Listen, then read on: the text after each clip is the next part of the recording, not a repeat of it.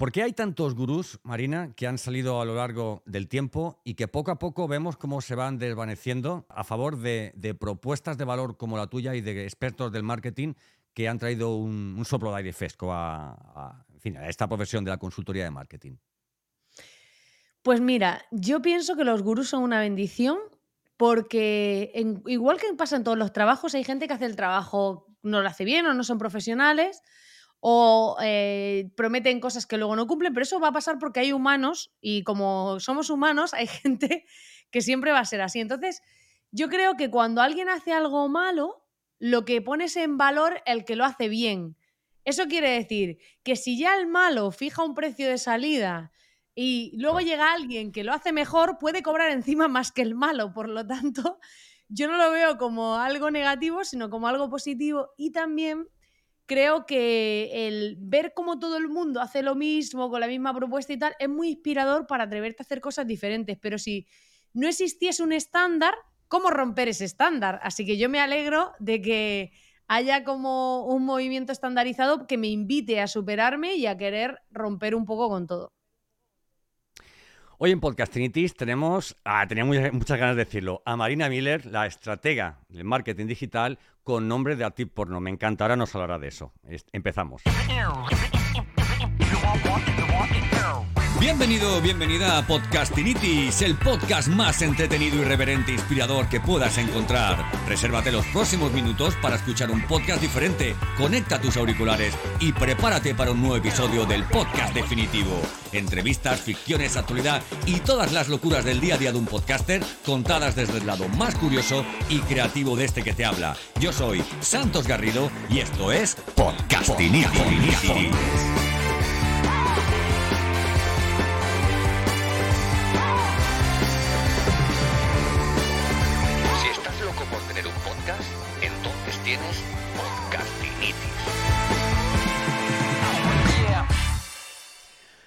Bueno, yo lo venía contando. A mí un amiguete hace dos meses, un amiguete que sabe mucho de marketing, me dijo, tienes que buscar a Marina Miller, seguirla, entrar en su comunidad, que la verdad es que estoy disfrutando muchísimo, muchísimo, aprendiendo muchísimo. Y mira que yo ya llevo ya años en esto del marketing, porque tiene una, propuesta de valor, una puesta en escena completamente diferente. Y me llamó mucho la atención aquello de... de o sea, es, algo que cuando uno escucha tu, tu podcast, Espabilismo, eh, o sea, es que se queda ahí como cogido, como, ¿cómo esta chica ha dicho esto, no?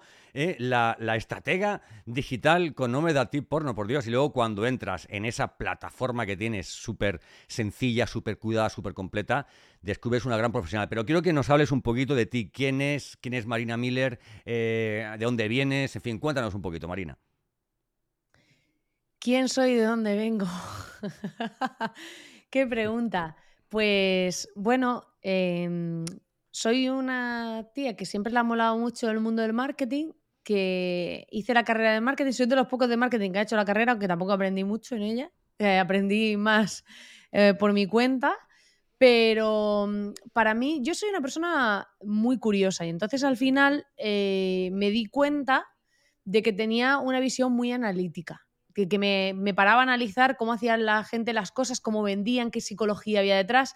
Y fíjate que cuando me puse para la carrera quería sacarme eh, psicología, gracias a la vida que no surgió, pero realmente dentro de la parte de ventas hay muchísima psicología y los grandes vendedores al final esto lo tienen muy integrado. Entonces se unieron como mis dos pasiones.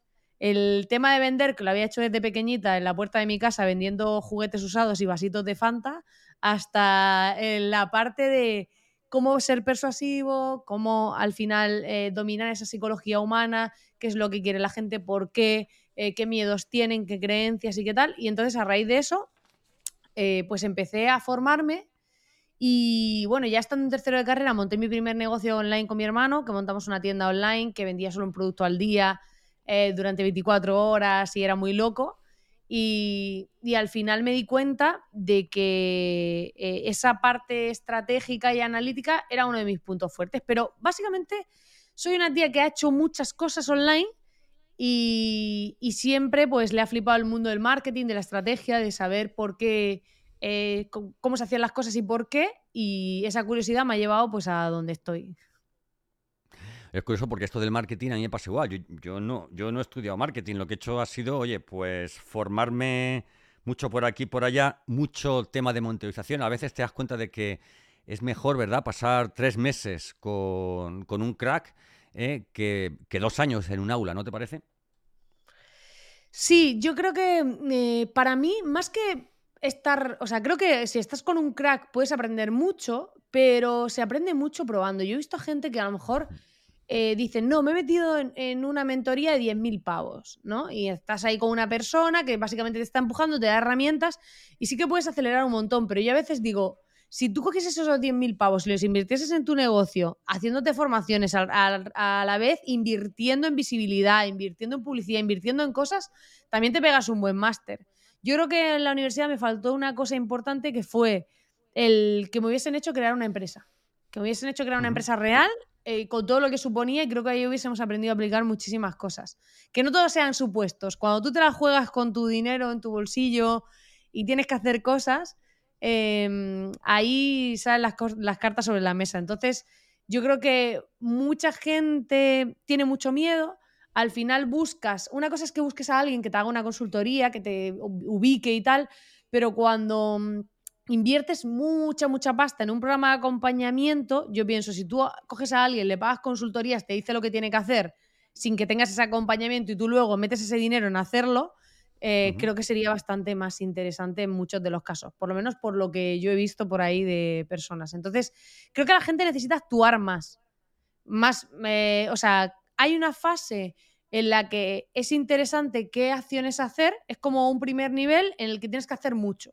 Y un segundo nivel en el que ya vas actuando más estratégicamente. Ya no es hacer mucho, sino hacer más estratégicamente.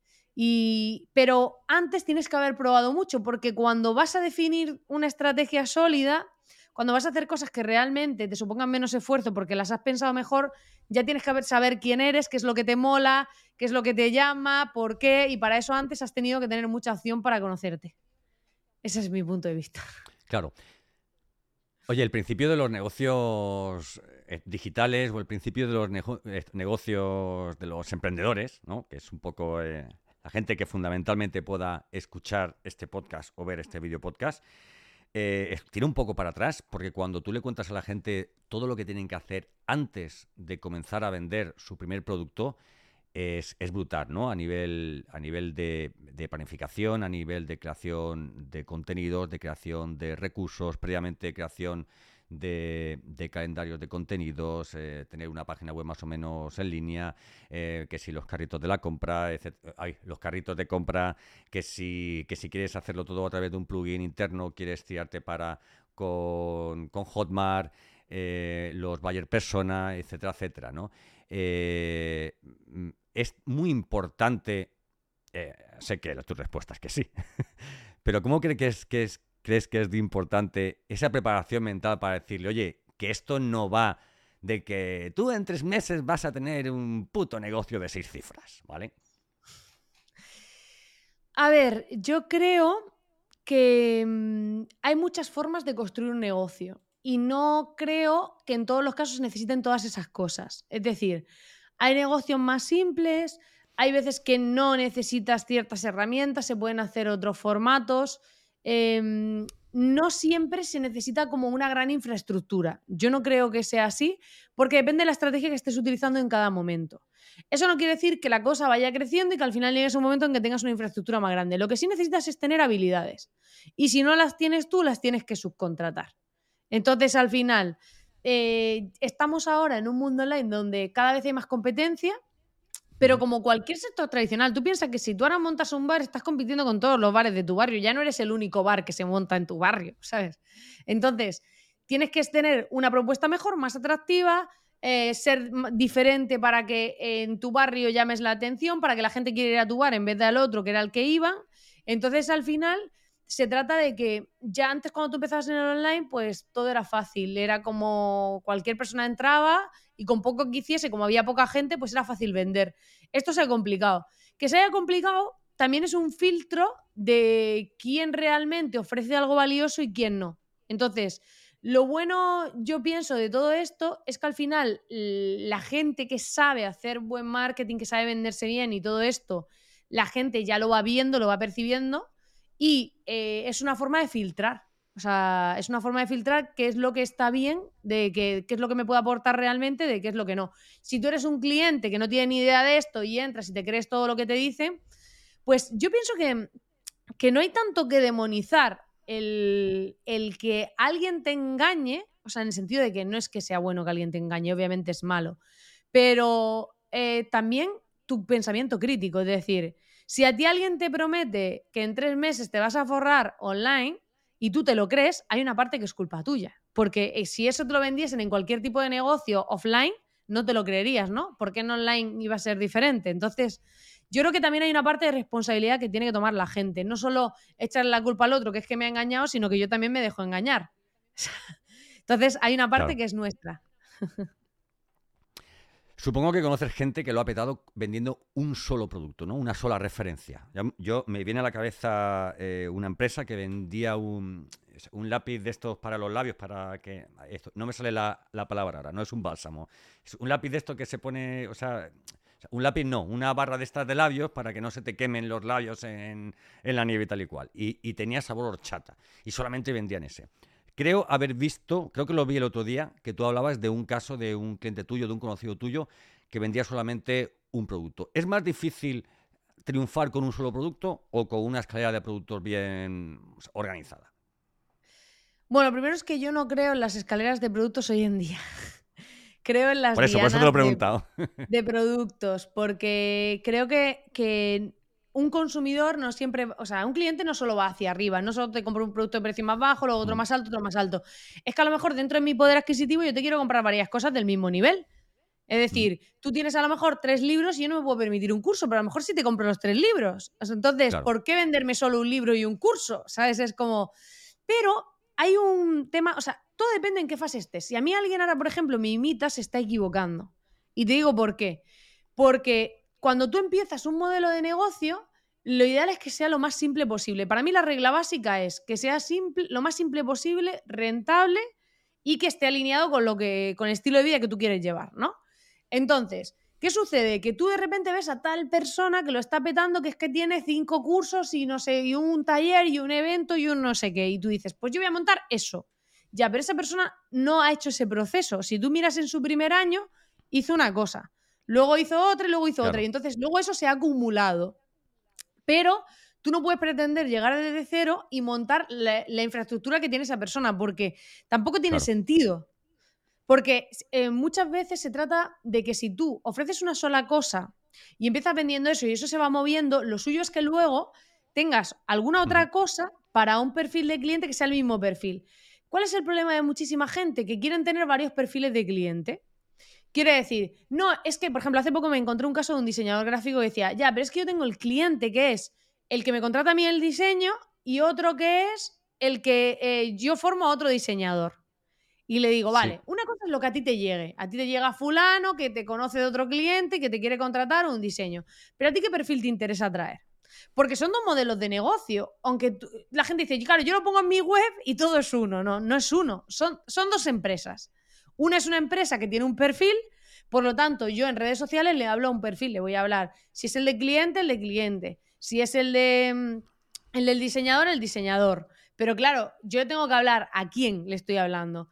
Si luego, según los productos que voy haciendo, van a ir a un perfil, no me va a comprar lo mismo el que es diseñador, que a lo mejor quiere una formación de cómo se hace esto en Photoshop, que el que es cliente que quiere un servicio y que yo se lo haga. Entonces, para mí, eh, hay que tener muy claro para empezar en poner mucho foco. Y hoy en día, para arrancar, yo siempre recomiendo ser hiper especializado, aunque luego amplíes. Por eso dices, ya, pero es que fulano no es hiper experto. Ya. Pero no pasa nada si tú empiezas siendo menos especialista, o sea, siendo más especialista y luego vas abriendo campo. Lo puedes hacer luego, no, no es una cruz para toda la vida, pero es una manera de darte a conocer y diferenciarte. Entonces, yo recomiendo siempre hacerlo lo más simple posible conseguir que sea rentable y luego ya puedes ir ampliando y generalizando si quieres.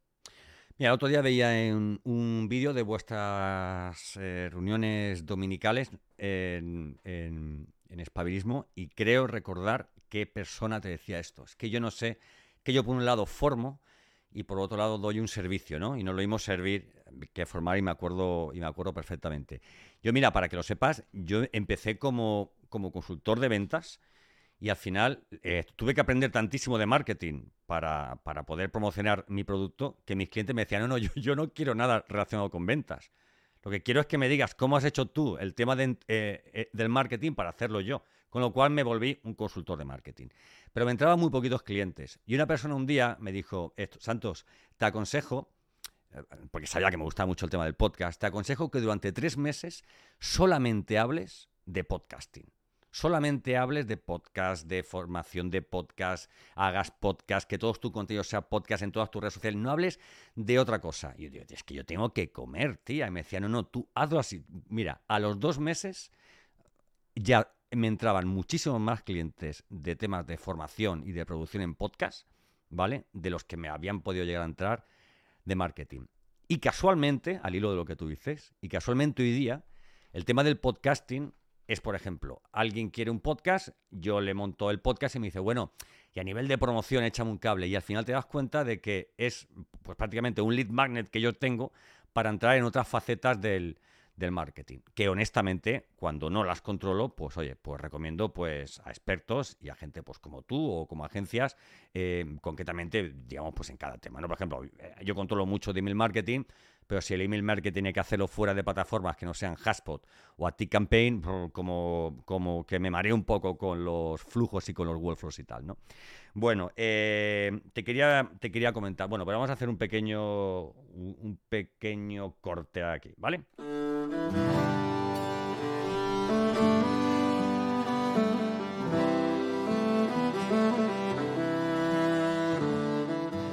Yo, hay un tema, hay un tema, Marina, que no estoy de acuerdo contigo. De todo lo que estoy de acuerdo contigo, hay un tema que no estoy de acuerdo contigo. Y de hecho, hacía un mes y medio más o menos que hacía un contenido eh, que iba precisamente sobre ese tema del que no estoy de acuerdo contigo. Y es que yo pienso que sin publicidad, ¿eh? sin publicidad, tu promoción digital no eh, va a ser inexistente prácticamente. Y sin embargo, he visto algún vídeo tuyo en el que hablas, y además muy, muy convincentemente, por eso te digo, oye, que igual eh, eres tú quien me convence a mí. He visto algún, algún vídeo tuyo en el que tú me dices que no hace falta obligatoriamente publicidad para que tu negocio online pueda triunfar. ¿Qué pasa? Que yo veo que tú haces una, una publicación orgánica y esa publicación en la que tú estás promocionando tu, tu, producto o tu servicio, pues la va a ver, oye, pues un 8, un 10% de tus seguidores. En función de cómo esa gente interactúe, ¿vale? Pues la verá, digamos, más gente, ¿no? Pero para, para, que uno, para que el porcentaje de conversión en función de las visualizaciones acaben eh, convirtiendo, digamos, en posibilidades de, venta, en, en, meetings, en reuniones, en, en peticiones de más información, el número al que hay que enfocarse es altísimo, altísimo. Y lo veo muy difícil en los tiempos que corren hoy si no es con publicidad. Porque, y ya acabo, a lo mejor hace mucho tiempo cuando estábamos empezando con los perfiles en LinkedIn o con los perfiles en Instagram, era mucho más fácil tener una comunidad en una red social, por ejemplo, para difundir tus contenidos y llegar, digamos, a más gente porque cada vez te, te seguía más gente. Hoy día es muy difícil empezar de cero en una red social eh, y subir como la espuma en número de seguidores como ocurría hace cinco o seis años. Pero bueno, ¿qué opinas tú de esto? ¿Por, qué debería quitarme de la cabeza que la publicidad no es tan importante hoy día en el marketing digital para un negocio? Yo no creo que no sea importante, no sé en qué vídeo habrás visto eso, pero creo que, que básicamente hay dos caminos. Uno es el camino rápido y uno es el camino lento. El orgánico es más lento, pones tu tiempo y en la publicidad vas más rápido. Yo creo que el foco no es si capto gente orgánicamente o la capto con publicidad. Ese no es el foco. Para mí el foco es la conversión. Es decir, que cuando alguien me descubre yo convierta mucho. Yo durante muchos años me, he centrado mucho en eso. Y yo he tenido muy poca gente y he convertido mucho. O sea, te estoy hablando de que yo durante años he tenido, tenía mil suscriptores en mi lista de correo activos. Se iban dando de baja unos, entraban otros y yo era perfectamente rentable. Yo tenía un sueldo por encima de la media y vivía de eso, ¿eh? Y tenía ¿Con mil, suscriptores? ¿Con mil suscriptores? Sí. Eh, mil activos. Tenía mil activos y ya ahí, aparte que luego tenía mi parte de servicio, que tenía algún proyecto tal, pero que para mí, solo con esa parte, con los mil suscriptores, yo ya era rentable. O sea, yo ya podía vivir otra cosa es que yo quisiera vivir más, pero podría, podía ganar más de un sueldo común. Solo con mil personas, o sea, no, son, no siempre eran las mismas, iban entrando alguna nueva y otras iban dando de baja. Pero yo no tengo una mega lista de suscriptores. Ahora mismo, además, te voy a decir, tengo cuatro mil y pico. No tengo más. Pero yo convierto muchísimo. O sea, a mí, la gente cuando entra en mi lista de correo, la gente cuando me descubre, mucha gente viene del podcast. Yo empecé a hacer publicidad en serio hace muy poco. O sea, realmente empecé metiendo un poquito cada mes, eh, empecé haciendo un poquito de anuncios, pero muy poco. Y, la verdad que ahora lo he, lo he, dejado permanente y es una vía que tengo de entrada, pero ¿por qué? Porque tengo la parte de conversión muy trabajada. Entonces yo sé que si entra gente que me descubre, al final va a convertir. Porque esa parte de conversión está trabajada. Entonces, a mí las cifras de seguidores y de suscriptores y todo esto me resbalan enormemente. Me resbalan enormemente porque yo sé que la. O sea, eso es, digamos, la parte ególatra. De yo tengo no sé cuántos seguidores, no sé cuánto tal. nada. Y entonces eh, parece que es que gano más dinero. No, yo he ganado mucho sin necesidad de una gran audiencia. Por eso a mí no me preocupa tanto cuánta gente llego, sino cuánta gente convierto. Sobre todo, sobre todo, si tienes 10.000 seguidores en tu, en tu lista, en tu comunidad, en tu tribu, 10.000, 20.000, 30.000, y les mandas un email, un email semanal, ¿vale? Evidentemente la conversión va a ser menor que esa brutalidad que haces tú. Brutalidad te lo digo porque hay muy poca gente que envíe tantísimos... Yo soy un firme defensor del email marketing, pero soy un firme defensor del email marketing con, con envíos prácticamente diarios, como es tu caso, cuando el contenido es de la calidad que es el tuyo. Porque hay, hay contenidos tuyos que no es que no sean de calidad, sino que no, sino que no suman tanto como otros. Pero me encanta por el tono, porque entretienen. Porque hay veces que entra el correo por, por la bandeja y estás tú a lo mejor desayunando y tú miras y, te, y, un día te saca una sonrisa, otro día vas a un webinar, otro día te deja pensando en algo, entonces te pones a investigar sobre ese tema. Es muy difícil, quiero decirte, es, es, es muy difícil tener excusas todos los días para, para enviar emails, ¿no? Y tú lo consigues. ¿De dónde sacas esa inspiración, Manina? Pues en la vida, muchas veces la saco en la vida, en cosas que veo, cosas que pasan. Yo para en todo veo una historia en un email eh, de mil cosas y muchas veces son reflexiones que yo hago en voz alta, ¿no? O algo que he leído que me ha, llamado, me ha hecho reflexionar. Y entonces en base a eso, pues hago mi, mi propio planteamiento. ¿Qué pasa? Estamos cansados de escuchar lo mismo todo el tiempo y de ver gente que vende lo mismo, que repiten como papagayos. Entonces yo creo que en esta época actual que nos ha tocado vivir, el tener personalidad y tener tu propia personalidad es lo más rentable que puedes hacer. Entonces, ¿qué supone eso? Que te tienes que atrever a sacar tu personalidad ahí fuera, mostrarla y eh, atreverte a ser tú. A mí me costó años atreverme a ser yo. Ahora lo hago muy fácil porque tenía muchos miedos, como todo el mundo. O sea, mucho miedo a qué van a pensar, a, y si soy políticamente incorrecta, y si digo tal. Entonces yo me di cuenta que al final, yo cuando empecé en esto del online tenía una marca muy común, todo correcto. Muy políticamente, muy políticamente correcto. Pero yo no, era así, porque yo, yo, o sea, he trabajado en muchos proyectos donde yo hablaba con un cliente y decía, es que esto es una mierda. Y entonces yo en verdad soy eso. Y la gente que me conoce sabe que yo soy así. O sea, saben que soy, que tengo ese tono. O sea, para mí el tono de mis emails es mi tono real. Y luego, por ejemplo, a la vez soy una tía como muy, mm, tengo una parte como muy dura, por así pero, decirlo, pero por otro lado me gusta mucho el humor. Entonces, meto mucho humor, ¿no? Y, y, entonces me di cuenta que cuando utilizaba en mis emails, por ejemplo, en mi comunicación, el humor, yo decía, ¿por qué no? Siempre es como estoy vendiendo algo o estoy promocionando algo y todo es correcto, ¿no? Y te, te digo todo como que quede bien, que suene formal y tal. Y yo pensé, ¿por qué no le metemos a la vida más humor si se puede? Y para mí es el humor es una herramienta que utilizo muchísimo en mi día a día. O sea, eh, yo a mi mujer la conquisté haciéndola reír. entonces es, como, claro, entonces yo digo, ¿por qué no eh, utilizar eso en todo? En, la persuasión, en tener un tono que sea propio, en buscar el ser más tú, ¿sabes? Y al hay dos cosas que enamoran. Mira, hay, hay, dos cosas que enamoran. Uno, uno es hacer reír a otra persona. Me da igual que sea tu pareja, tu, amigo o tu cliente. Y, el otro, y, el otro es, es, darle de comer bien, ¿no? O sea, que entre por, por el estómago en las fases de prospección de clientes es muy difícil darle de comer a los clientes pero los formatos digitales que utilizamos para conectar con ellos, eh, es, mucho más sencillo hacerlos, hacerlos reír. Y tú lo consigues. Perdona que te haya interrumpido. Yo creo que, y también la parte, a ver, vivimos en una sociedad ahora mismo que tiene un montón de problemas de autoestima. Esto está clarísimo. Entonces todo el mundo tiene miedo a qué van a pensar, qué van a decir, todo esto. Entonces yo he hecho mucha inversión en mi desarrollo personal para que ese tipo de cosas no me afecten y yo cada vez creer más en mí. Y la autoestima realmente se consigue haciendo, no pensando. Yo he hecho muchas cosas y eso me ha ido dando seguridad, porque he visto que las cosas que hacía funcionaban, que iba avanzando, que tal, y eso me ha ido haciendo sentir segura. ¿Qué pasa? Que cuando tú te vuelves más seguro, el que es seguro es más sexy. ¿Por qué? Porque como la mayoría no se sienten seguros, esto es como cuando estás en el colegio y te gusta el malote o la malota de la clase, porque al final es como el que es más seguro de sí mismo, el que tiene eso que tú quieres. Entonces, ¿qué pasa? Que hay gente que imposta esa seguridad y se nota un montón porque dices, es que tú luego hablas con esa persona y no es así. Y otra gente que sí ha llegado a ese punto a través de su trabajo personal propio y su trabajo interior, ha llegado a tener esa seguridad y si juntas para mí la seguridad con el humor, pues eh, consigues tener un mensaje mucho más convincente.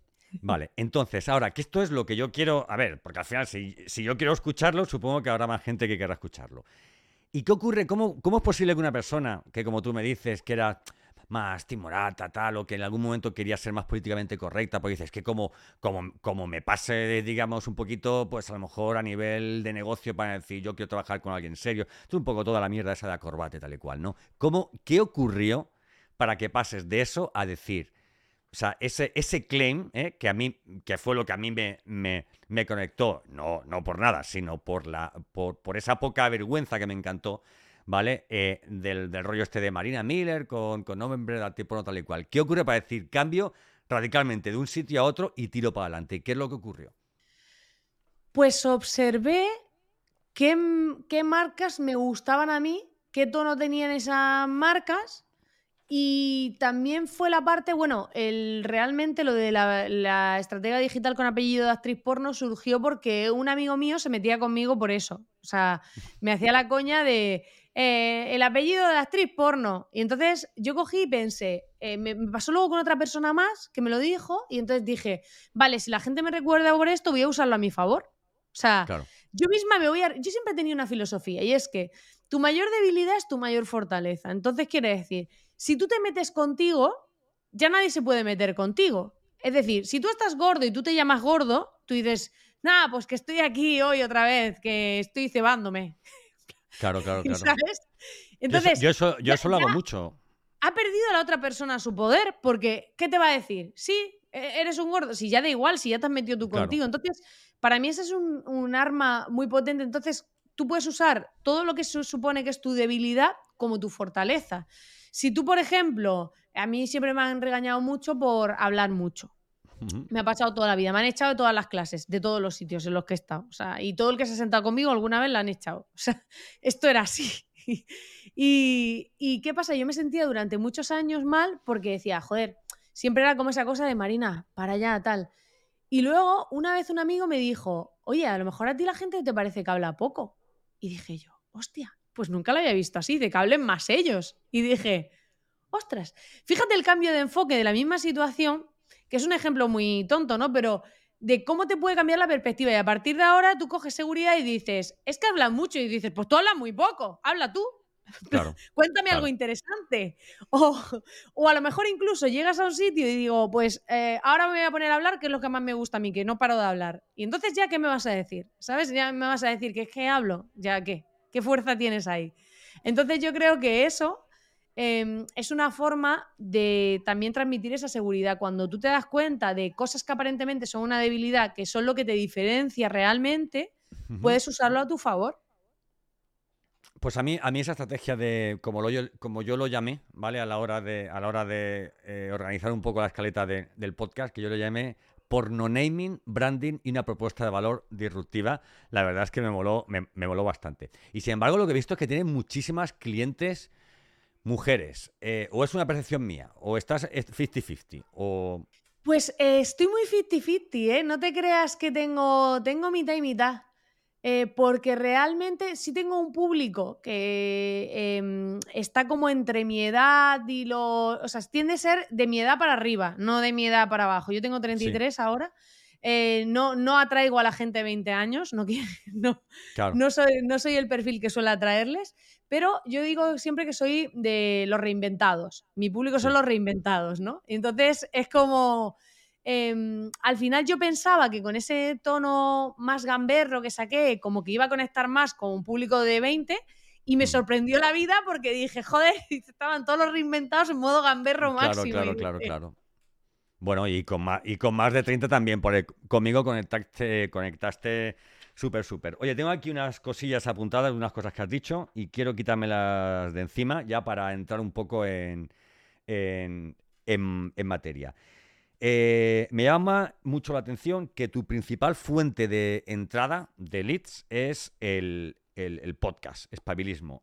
Y bueno, y alguien como yo, amante del, o sea, amante y defensor del formato, pues esa fue la principal razón, ¿no? Por la que yo quería que, que aceptaras mi invitación para hablar un poco de tu experiencia, cómo empezaste con, el podcast, por qué confiaste en, en, ese formato y cómo te está ayudando en este momento para, para, ser feliz ahora mismo en tu negocio, que es conseguir lo que...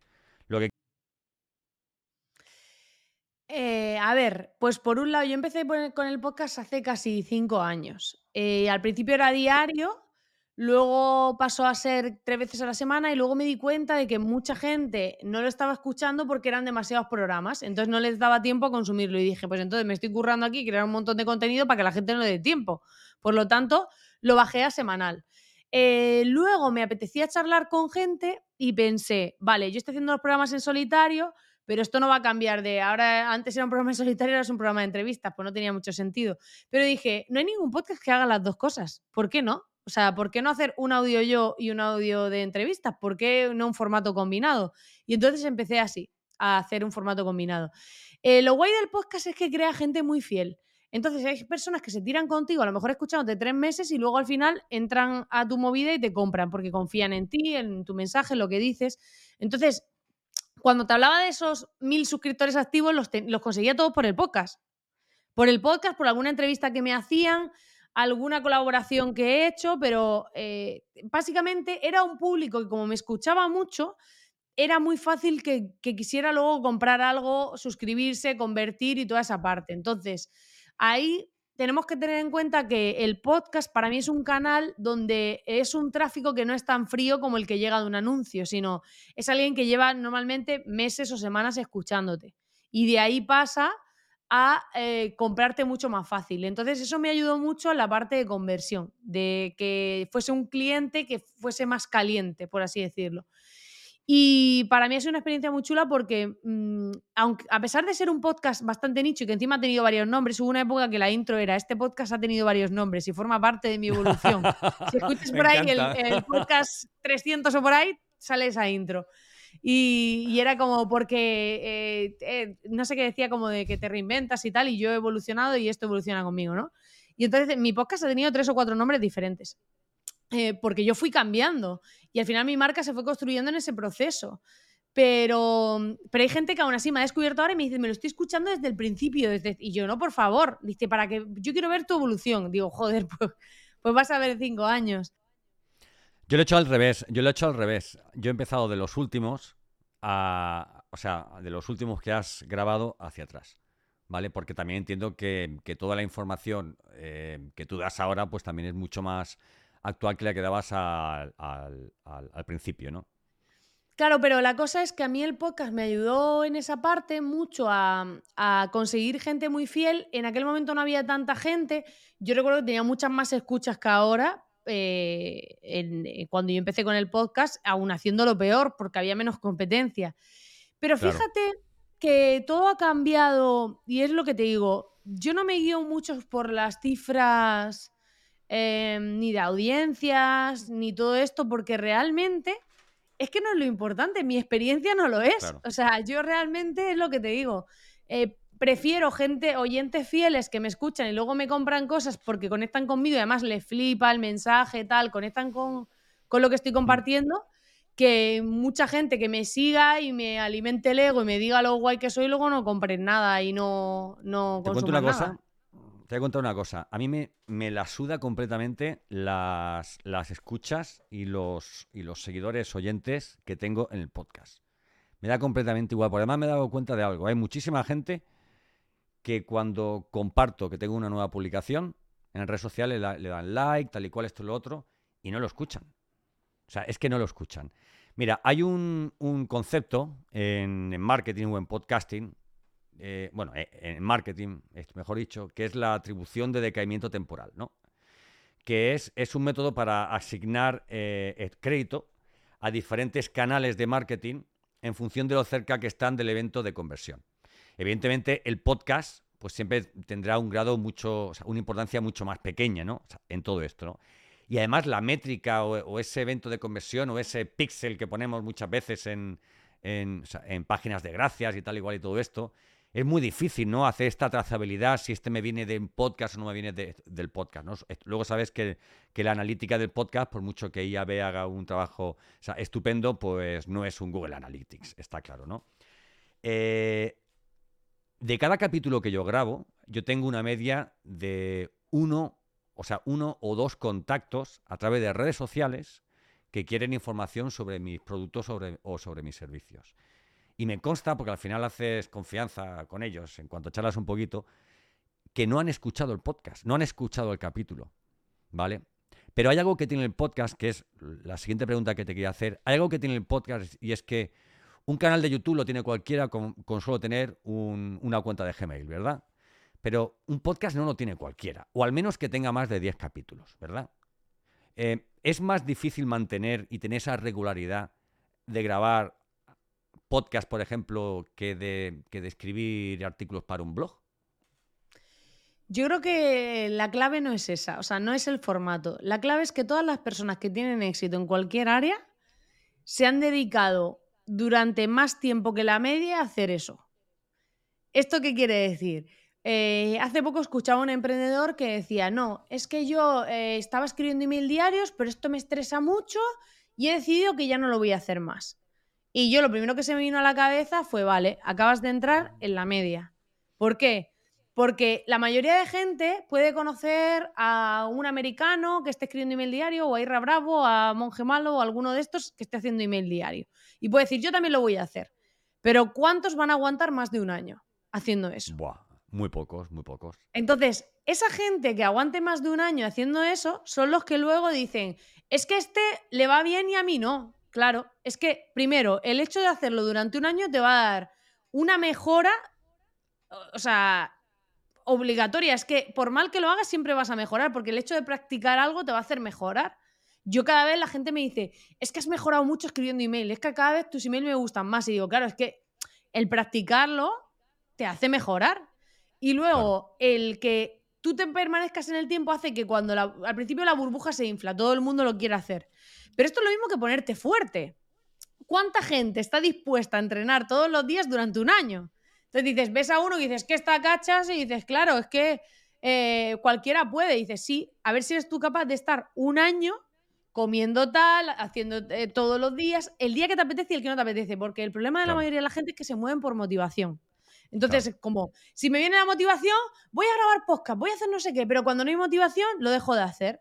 La persona que consigue resultados, a igual que pasa en el deporte y en cualquier cosa, es la que sigue actuando cuando no tiene motivación. Cuando esa motivación se ha ido al carajo, sigue disciplinadamente porque la disciplina es más grande que la motivación. Entonces, yo en todas las personas que he visto que han conseguido éxito en cualquier área de su vida, ha sido porque su disciplina ha sido más grande que su motivación, porque el estar motivado no siempre estamos motivados. Menos del, menos del 10% de los podcasts publicados en el mundo tienen más de 10 capítulos. O sea, con eso te lo digo todo, ¿vale? Y además, yo, que me encargo, o sea, en esas fases previas, ¿no? De, de- de diseño y de la producción del canal, si lo más complicado es toda esa fase, digamos, inicial, ¿sabes? Luego lo otro ya es que yo siempre se lo digo, ¿no? ¿No crees? Hay un factor muy importante mental que es la parte de la dopamina. Tú piensas que Todo el mundo hoy en día está dopamínico perdido con las redes sociales. Es como, veo algo y tengo un estímulo, recompensa, estímulo, recompensa, estímulo, recompensa, estímulo, recompensa. ¿Qué pasa cuando tú haces un podcast? Tú empiezas y no hay recompensa. Segundo capítulo, me escuchan tres, no hay recompensa. Tercer capítulo, me escuchan tres otra vez, no hay recompensa. Entonces, si eres adicto a la recompensa inmediata, que es lo que pasa en la mayoría de personas, tu motivación se desploma. Entonces, como tu motivación se desploma, dices, esto no vale para nada.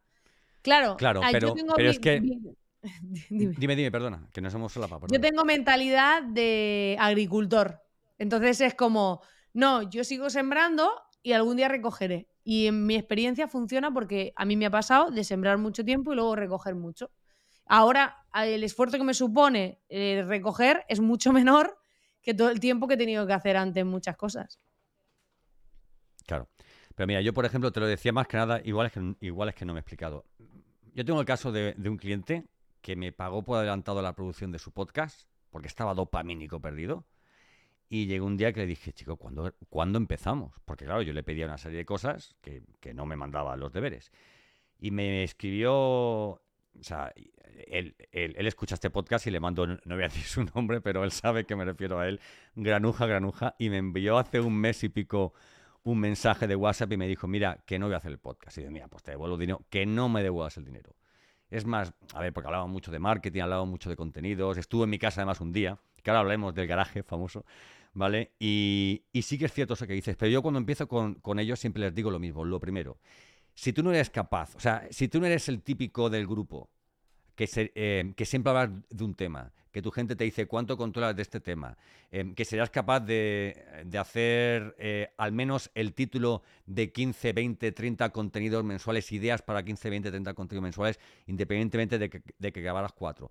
Y de que no te va a importar incluso sacarte una horita el domingo para grabar tu podcast semanal, ¿vale? Durante todas las semanas. Entonces no estás preparado para, para un podcast, porque es, es un formato muy íntimo. Pero yo he aprendido, escuchando podcasts de otros, ¿eh? después de escuchar muchos capítulos, y a ti te pasará seguro, en que llega un momento en que tú sabes cuál es el estado de ánimo de esa persona. ¿Vale? Porque no es lo mismo que tú grabes por la mañana, que grabes por, por, por la noche, que grabes un fin de semana en el, en el que has salido el sábado y, grabas el domingo por la noche, ¿verdad? Que, que tengas problemas, que, que sea un capítulo de pegote que metes porque no has tenido una idea y entonces no lo desarrollas igual, ¿verdad? O esas entrevistas de las que yo te hablaba antes, que haces una entrevista y que a lo mejor disfrutan más, como yo estoy disfrutando muchísimo ahora charlando con, con, contigo. Pero me gusta lo del tema de la dopamina. Me gusta mucho. De hecho, creo que lo voy a. eh, Es un concepto que voy a meter en mis formaciones también. De, oye, esto es dopamínico. El podcast es dopamínico. ¿Vale? Como lo del el tema del gimnasio, ¿verdad? Oye, una cosita. Eh, me encanta cómo has empezado eh, con el tema de vendiendo vasitos en la puerta de casa, eh, con una tienda, vendiendo un solo producto con tu hermano, tal y cual. Y te va a decir, joder, solo te falta para meter en este storytelling un, o sea, un garaje, ¿no? A los a lo Steve Jobs, ¿no? A los Silicon Valley. Pero tienes un producto de garaje que me encantó cuando, cuando lo vi. ¿Nos puedes hablar un poco de ese producto? Aunque ahora hablemos un poco de los servicios que tú puedes ofrecer. ¿En qué consiste esa sesión de garaje contigo? Que me encanta el concepto. Pues es como una mentoría que haces tres días en mi garaje con mi mujer y conmigo y Sí. lo que hacemos es eh, montarlo todo. Pero ese producto solo se puede acceder si alguien ha hecho una sesión uno a uno conmigo, me ha caído bien y hemos encajado. y quiero que su producto tenga eh, recorrido. Porque al final es una persona que meto en mi casa y es como no va a venir a mi casa alguien que no me cae bien y que Está su claro. proyecto no lo vea claro. Entonces, se vienen tres días y en tres días montamos la web, montamos, hacemos los vídeos, las fotos, todo. Normalmente Qué es para vender como mucho tres cosas distintas, porque al final Sí. hay que crear el, el producto, pero eh, lo que hacemos es montar absolutamente todo, la propuesta, luego si hace falta, la web, todo. Porque yo me di cuenta que a mí en los procesos de mentoría pasaba esto, la gente se movía por motivación, entonces es como, si tú haces un, proyecto- un proceso de acompañamiento tres meses, cuando la persona está motivada está a tope, cuando no está motivada no hace nada, cuando tal, yo como no funciona así, que funciona por disciplina, yo si me comprometo contigo me comprometo y si no estoy motivada y tengo que llevarte X cosa, la voy a llevar, no voy a ir nunca con las manos vacías, pero hay gente que no funciona así. Entonces, ¿qué sucedía? Que yo me sentía muy frustrada de estar acompañando a las personas como en ese viaje de tengo que hacer más de psicóloga que de, de enseñarte cosas, ¿no? Y ¿Tu no es es mi trabajo. ¿Tu ¿Eh? mujer es psicóloga? ¿Tu mujer es Hace psicóloga? temas de, hace temas de, de desarrollo, de desarrollo personal, bueno, en este caso de crisis existencial. Vale, porque escuché el podcast que, que- que me encantó, por cierto. Felicito a, la- a las dos. Y escuché el podcast de la, la charla que tuviste con ellas. La participación que ella tiene en estos tres días va por, por el tema de hackear mental. Trabaja la parte de poco. mentalidad y además ella tuvo una empresa antes de video marketing y otra de páginas web, entonces sabe hacer todo lo, la gran parte de las cosas que yo sé hacer, muchas de ellas sabe hacerlas. bueno. Entonces, mientras yo estoy hablando con la persona, ella está montando eh, la web, está instalando el dominio, tenemos cámaras, eh, focos, ella ha hecho muchos temas de video marketing, entonces al final juntas hacemos como la bomba y es verdad que ella no ha tenido tanta visibilidad después que la gente cuando la descubre, cuando viene aquí, dice, joder, es que juntas soy la hostia, ¿no? Porque es como, eh, ella trabaja la parte de mentalidad, a la vez me ayuda en lo que a mí me va haciendo falta, de pues hay que instalarle el hosting, contratar el dominio, montar, eh, instalar el WordPress, tal, pues toda esa parte me la va gestionando ella y yo ya luego me puedo Claro. centrar en mi parte. Ella hace las fotos, hace los vídeos, yo hago los guiones, ¿sabes? Vamos, eh, trabajamos como super equipo y la verdad que, que lo pasamos muy bien, son tres días súper intensos. Yo suelo ser la que luego está, normalmente empezamos a las 10 de la mañana y acabamos como a las 8 de la tarde. Yo ya a las 6 de la tarde tengo a la gente fundida, de 6 a 8 están a mi lado muriendo y yo estoy a tope. Esto ya ha pasado, entonces es como eh, no les cabe en la cabeza tanta información y yo descubrí que al final es lo que hablamos. Tú tienes que ver cómo eres tú. Yo trabajo muy rápido, soy muy rápida y yo pensaba que era normal hasta que me junté con gente y vi que era rápida, pero yo pensaba que era normal, lo normal era eso, ¿no? Entonces, ¿qué pasa? Que dije, ¿por qué me tengo que someter a un proceso que no es lo que va conmigo? Si yo soy capaz de hacer esto en tres días, ¿por qué tengo que estar con una persona tres meses? Yo prefiero que llegue, cuando está motivada, montamos todo y luego tendrá que vivir ese proceso personal y descubrí que cuando yo montaba algo como servicio a alguien, había una parte que fallaba y era que no se vinculaba al proyecto, porque al final es- algo que le estás montando tú, que no, Claro. no, es esa no está formando parte del proceso. En el momento en que yo te hago, yo lo vendo, pero tú vienes conmigo y formas parte del proceso, tú te vinculas mucho más porque lo estamos haciendo juntos. Entonces, lo haces más tuyo y luego tú lo tienes que defender. Entonces ahí, Claro. como tú eres quien lo tiene que defender, lo defiendes conmigo. O sea, al final yo te ayudo a crear todo, a articularlo, pero tú lo defiendes en algo que tú has construido conmigo y en lo que crees. Entonces, ese era uno de los puntos fuertes y la historia, esta que has dicho de Steve Jobs, era que todos los grandes negocios se montaron en un garaje, así que tú te vienes a mi garaje a montar tu propio proyecto, ¿no? Y bueno, el garaje no es un garaje como la gente se puede imaginar. eh, pongo fotos en la web donde lo explico, que pues tiene así su césped, está como un tipo coworking y, y es muy guay porque la verdad que lo pasamos bien, traemos a la gente. eh, al final acaban conociendo a nuestro perro, a nuestra perra y a nuestro gato y, y ¿Cómo, al cómo- final... cómo- cómo se llama, cómo se llama tu perro y tu gato? Mi perra es Shena, la como la princesa guerrera, es una Golden Retriever y el gato es Kenny, como el de han matado a Kenny. Sí, ha matado a Ke- pero no tiene que ver eh, nada con, con Kenny, ¿no? yo, yo tengo muchos perros en casa porque mi mujer es, es educadora canina. Entonces, yo que soy muy de ciudad, pero tengo que vivir en el campo, aquí en la casita de campo que vivimos, porque, porque son 13 perros los, los que tenemos. Y además, están, cada uno viene por una historia. Sí, sí, sí. Sí, sí, sí. Pero bueno, es maravilloso porque a uno lo sacaron de una acequia con las patas atadas, siendo cachorro y con la cabeza abierta por una barra de hierro. Y aquí está, que no lo quiere nadie, pero nosotros sí, está, está en acogida casi todos, están en acogida casi todos, ¿no? ¿Vale? A otro, otro estaba eh, ahorcado, atado en un, en un árbol, ¿vale? Y conseguimos salvarlo con, con vida. Entonces, bueno, mm, o sea, es tremendo. Y saber, y saber lo que pasa muchas veces, que estoy trabajando, porque claro, pues, estamos trabajando en, es- en este, en este tal, estamos como una jaula de oro en nuestro despacho. Yo creo que me pasa como a ti, que tengo la suerte de disfrutar mucho porque mm, adoro mi, mi trabajo, pero hay veces que, que quiero desconectar y, y me salgo para afuera y me siento ahí, eh, me fumo un cigarrito de vez en cuando, tal, ¿vale? Y se vienen conmigo y los acaricio y me transmiten una paz. Y además hay muchas veces que ese, esa tormenta de ideas que quiero tener, mejor que delante de la pizarra, la tengo sentado ahí fuera en un, en un, en un escalón, eh, acariciando al galgo, por ejemplo, ¿no? Y relajándome y tal y pensando y tal, ¿no? tema de los animales, ¿no? Un poco es la- la- el agromarketing. Oye, es que el agromarketing. Bueno, escúchame una cosa, si tuvieras que dar, antes de empezar a hablar ya de ti, esto es como, como, la, montaña, como la montaña rusa, o como mm, el castillo de fuegos artificiales, ¿no? Que estamos a punto de que empiecen a salir ya todos los cohetes de dónde encontrarte para aquí, para allá, y la pregunta del millón que te voy a hacer al final.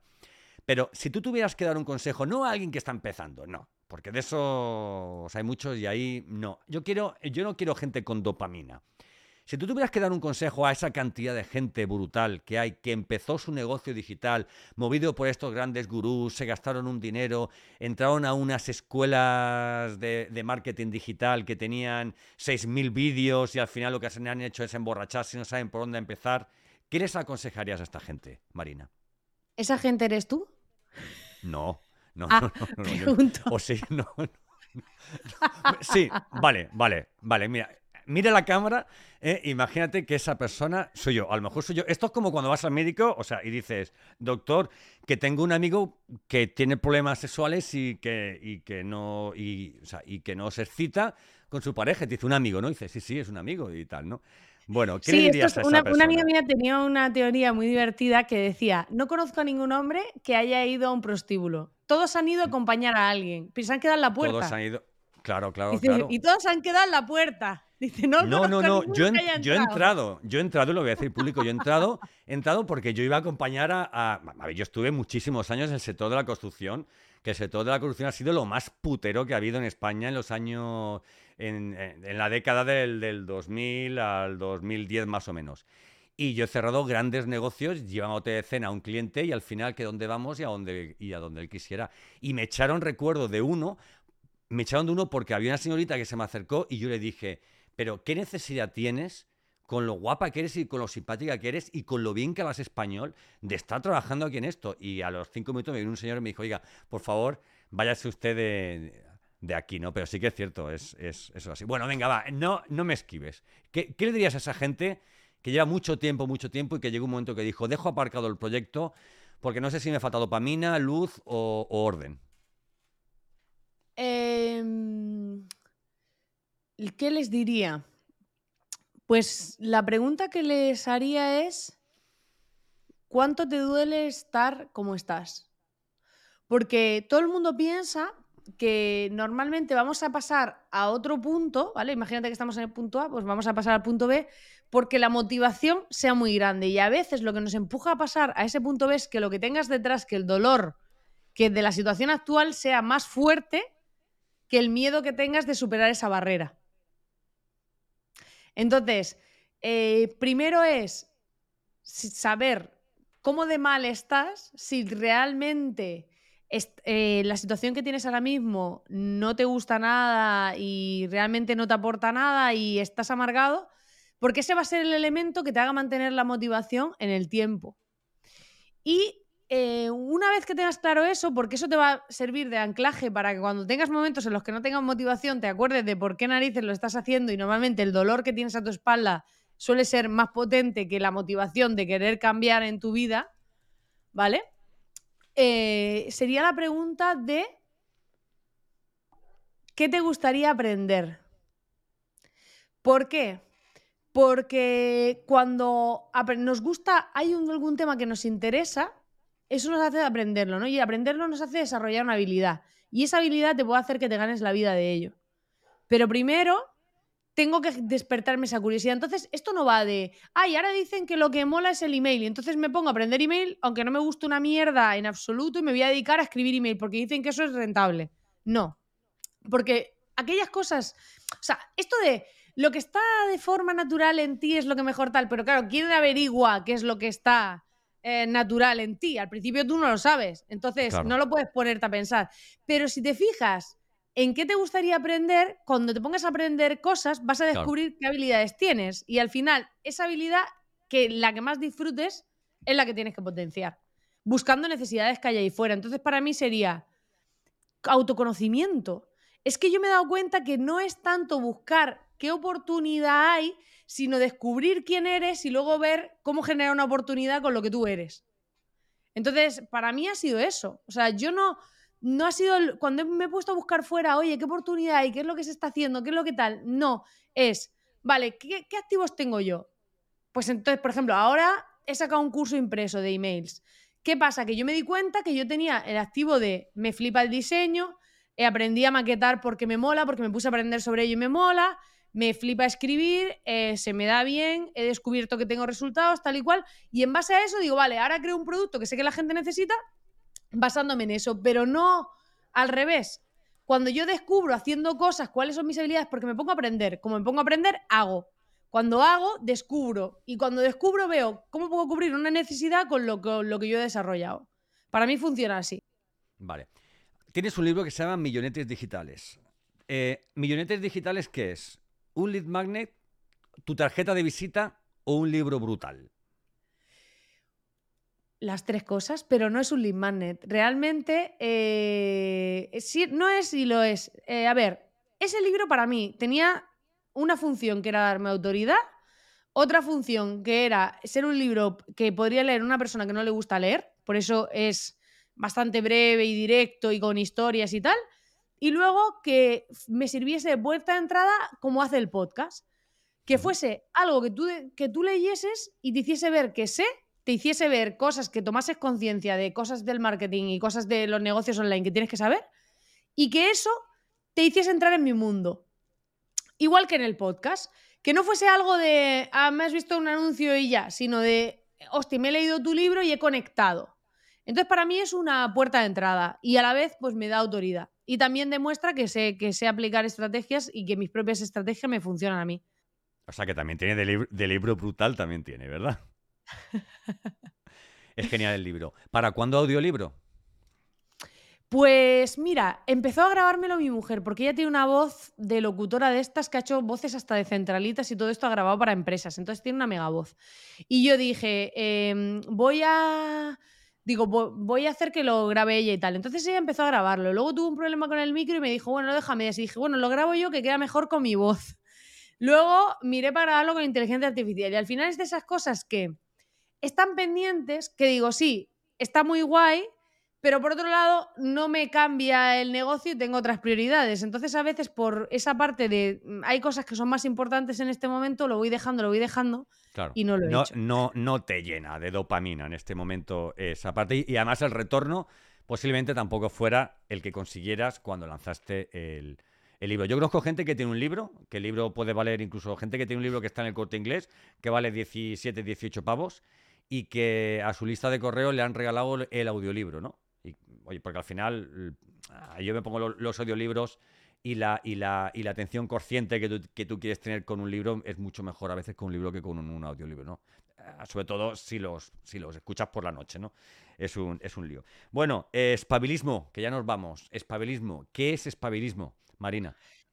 Espabilismo es mi escuela de estrategia digital eh, ahí es donde yo comparto, pues está mi membresía del Club de Estrategas, los cursos que voy lanzando ahora bajar la gente de mi lista. Eh, voy enseñando, pues todo, voy sacando cosas según me va apeteciendo, básicamente.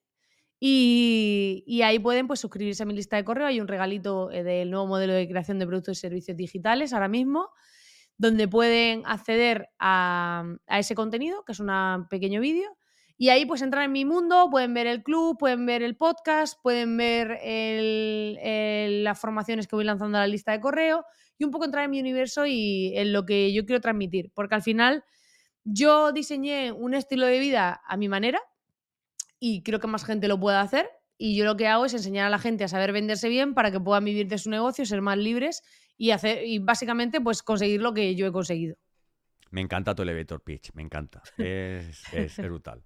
Oye, por cierto, ¿tu podcast dónde lo tienes alojado? ¿Utilizas alguna plataforma de alojamiento? ¿Lo tienes directamente en Spotify? ¿Vas con el RSS únicamente? ¿Cómo lo haces? No, no soy un ejemplo de nada, porque esto lo hice en su día y lo hice así, lo tengo, lo alojé en Evox y ahí está. Y lo comparto en todas las redes y lo comparto en YouTube y demás, pero lo tengo con ellos alojado.